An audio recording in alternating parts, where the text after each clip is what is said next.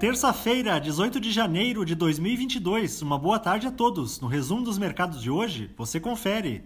O Ibovespa terminou o dia em alta de 0,28% aos 106.668 pontos, surpreendendo por não capturar totalmente a aversão ao risco observada nos principais índices acionários nesta sessão.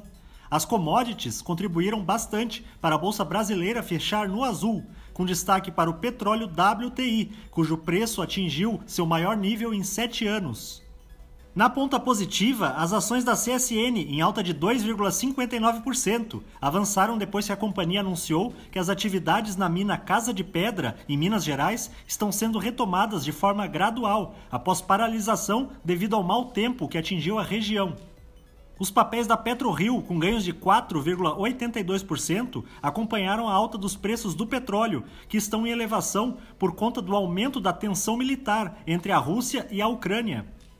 Na ponta negativa, as ações da BRF, em baixa de 5,78%, recuaram na esteira da notícia de que a empresa irá realizar uma oferta pública primária de ações, mas com esforços restritos. O dólar à vista, às 17 horas, estava cotado a R$ 5,56, em alta de 0,61%.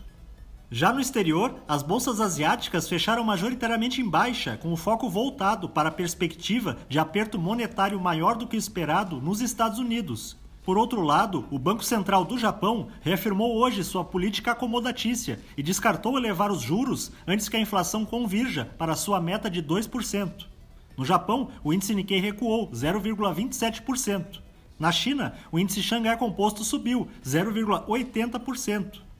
Os mercados na Europa encerraram em baixa após algumas instituições financeiras informarem que existe o risco de que a Alemanha entre em recessão técnica no primeiro trimestre deste ano.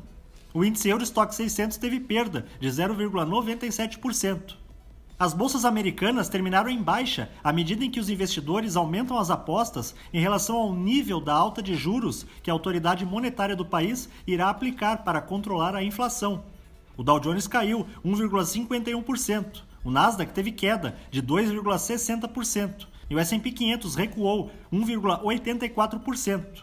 Somos do time de estratégia de investimentos do BB e diariamente estaremos aqui para passar o resumo dos mercados. Uma ótima noite a todos.